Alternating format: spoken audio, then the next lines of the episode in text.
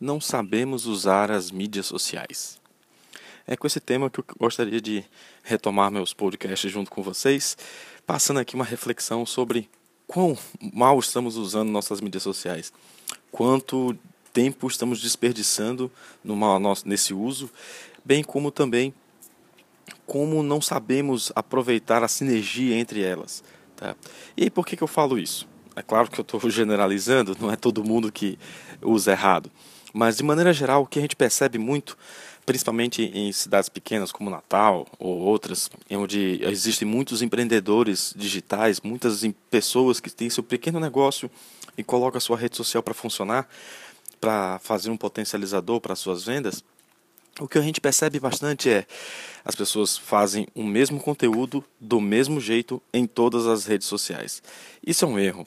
Tá? Por que, que é um erro, Gleb? Olha só. Cada mídia social hoje ela tem uma particularidade.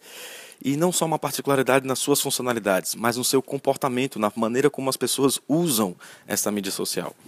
E como sempre falo em todo curso, em toda palestra, precisamos estar atentos ao comportamento. A maneira como as pessoas se comportam utilizando aquele recurso. Quanto tempo ela passa utilizando aquilo? De que maneira ela interage com aquilo? Ela qual, qual o tempo dedicado, a, qual a atenção que ela dá para aquele tipo de conteúdo que está ali. Isso é muito importante. A maneira como você e eu consumimos um conteúdo no Facebook é totalmente diferente de como consumimos no Instagram. os estímulos são outros, o que, chama, o que nos chama a atenção é outro é bem diferente de uma rede para outra. A gente precisa ficar atento a isso.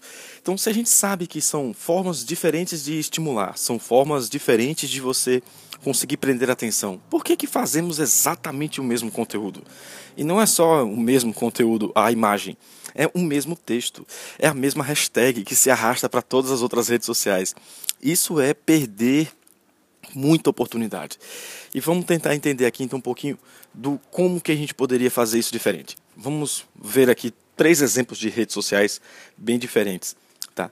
Você tem aí o Twitter, 140 caracteres, também é visual, posso colocar uma imagem, aceita a hashtag, ótimo, dá para colocar. Ah, o Instagram não é parecido? É, é bem parecido. Um único conteúdo, só com imagens, hashtags, texto também curto que eu posso trabalhar, posso trabalhar texto longo, não me limito aos 140 caracteres. Não seria uma coisa de replicar um para o outro? Não, aí que está. Quando você faz uma publicação no Instagram e replica para o, para o Twitter diretamente, ele vai como link. E amigos, no Twitter ninguém quer ficar clicando em link mais não. Tá? O cara quer informação diretamente ali. Ele não vai ver a tua imagem, ele não vai ver o teu conteúdo direto. Ele vai ver apenas lá a informação de um arroba que você tirou foto com alguém e ter que tirar ele de lá é um esforço. Então, tenta criar um conteúdo diretamente dentro do próprio Twitter e não ficar compartilhando. Outra coisa que é muito comum fazer é pegar foto do, do Instagram e já sair compartilhando direto para o Facebook. Também é uma grande perda de oportunidades ali. O Facebook é um formato muito rico. Ele permite link, álbum de fotos, é, um texto maior. Usa hashtag? Usa, mas é praticamente assim, muito difícil de gerar performance no seu resultado, porque você está adicionando uma hashtag. Então, se você está produzindo um conteúdo diretamente para o Instagram, foca numa imagem adequada, num texto curto, a não ser que seja um, um conteúdo para nicho, para o seu público-alvo bem específico, e aí sim cabe fazer um texto maior, e boas hashtags. Quando você vai colocar no Facebook, isso já vai com uma outra abordagem. Até porque o Facebook ele permite formatos retangulares que podem gerar melhor resultado quando o seu foco é gerar acesso para o seu site. Então, se você quer gerar acesso para o seu site ou uma informação que você postou no Instagram mencionando uma postagem sua, mas que existe ela no seu site, trabalha dentro do Facebook como link. Vai gerar muito mais retorno para você do que você apenas colocar a, a réplica exatamente igual como está no Instagram. Então, para facilitar aí, vamos fazer um cenário real, como seria isso? Imagine que você está divulgando é, um curso que você quer fazer, por exemplo, ou que você está trabalhando sobre isso. No Instagram, o que, que você poderia colocar? A foto com o save the date do curso, uma foto com o lançamento de determinado é, produto que você vai fazer. Você coloca essa previsão antes, uma informação que vai ocorrer. No Facebook, você pode trabalhar o álbum. Você pode colocar várias fotos sobre aquele produto, sobre aquele serviço, sobre aquilo que você quer lançar com um link específico para o site onde você vai ter mais informações. Ou simplesmente uma postagem de link, onde já leva as pessoas para dentro do seu site. Ah, Gleb, mas muita gente também não quer entrar dentro do meu site. Não tem problema. Trabalhe um bom vídeo que venda melhor a sua ideia. E um vídeo dentro do Facebook, por mais que a gente queira fazer ele curto e que também cabe dentro do Instagram, um vídeo curto, ele tem melhor resultado lá no Facebook do que no Instagram. No Instagram, normalmente a gente tem um número baixo de visualizações perto do total de pessoas que a gente tem para alcançar. E aí, mantendo essa distribuição de conteúdo, temos lá no Facebook uma possibilidade de trabalhar um vídeo para poder divulgar isso melhor, postagens de link. E também vamos lá para o Instagram, para o Twitter agora.